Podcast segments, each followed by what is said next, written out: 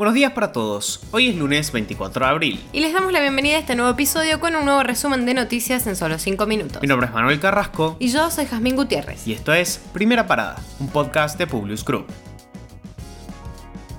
Nacionales.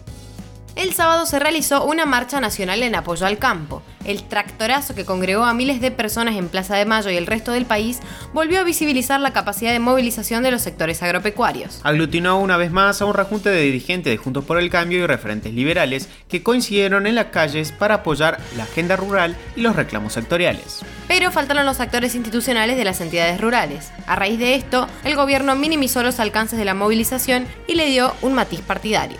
Lo que quedó claro es que fue una marcha de los sectores del campo que apoyan políticamente al PRO, declaran fuentes afines al oficialismo, restándole importancia al suceso. El diputado de la Libertad Avanza, Javier Milei, brindó una clase abierta el sábado en la ciudad de Mendoza ante 12.000 personas. En el marco de la gira que continúa realizando por el interior del país, con miras a las elecciones del próximo año, habló sobre la dolarización. Sobre un escenario que montó en Parque O'Higgins de la capital provincial, el dirigente explicó las diferentes etapas del plan económico que tiene pensado implementar en caso de llegar a la Casa Rosada, que incluye un sistema de libre elección de moneda y sostuvo que el peso no sirve ni para bono.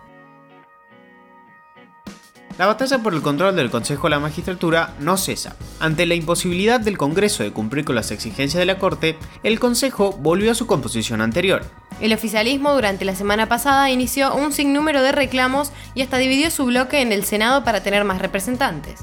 Ahora el jefe del bloque de diputados del Frente de Todos, Germán Martínez, cree que la mejor alternativa es aprobar una ley nueva para lo cual necesitará abrir una negociación con la oposición y hacer cambios al proyecto. Con esta nueva ley pretenden que se vuelva a modificar la composición de un órgano que lejos está a estas alturas de ser técnico y ha pasado a ser puramente político. Crisis en la construcción. Tenemos dificultad para conseguir personal en áreas más especializadas como jefes de obras, capataces, personas que manejan máquinas, pero también nos cuesta encontrar personal menos especializado incluso en el interior del país. La gente no quiere dejar los planes. Esto fue lo que dijo Gustavo Weiss, presidente de la Cámara Argentina de la Construcción, visión que plantea cómo el sector de la construcción no puede competir en salarios con el Estado y no genera atractivo para la incorporación de trabajadores.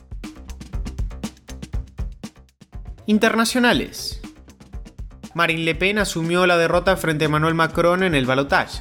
Los franceses le confiaron al presidente este domingo un nuevo mandato de cinco años. Le Pen anunció, sin embargo, que no va a abandonar y que va a liderar la campaña de las legislativas el próximo mes de junio para tratar de unir a toda la oposición al presidente reelecto. Naufragó un barco turístico en Japón. La tragedia ocasionó al menos 10 muertes de 26 personas que iban a bordo. La ubicación donde esto sucedió es conocida como un lugar difícil para maniobrar barcos debido a su costa rocosa. Sin embargo, la causa del accidente todavía está bajo investigación y continúa la búsqueda de los tripulantes desaparecidos. Más de 100 personas murieron en una explosión en una refinería ilegal en Nigeria. La policía acudió al lugar del incidente para establecer las causas del incendio que aún se desconocen. Con respecto al tema, el gobierno nigeriano había advertido en numerosas ocasiones del peligro que suponía la apertura de refinerías ilegales tanto para las personas que trabajan en ellas como para el medio ambiente. Rusia probó un nuevo misil hace unos días y ahora dio algunos detalles a saber del mismo. El nuevo misil Sarmat está diseñado con capacidad para llevar varias aeronaves hipersónicas. La prueba ocurre en momentos de muchísima tensión y busca resaltar la capacidad nuclear del país.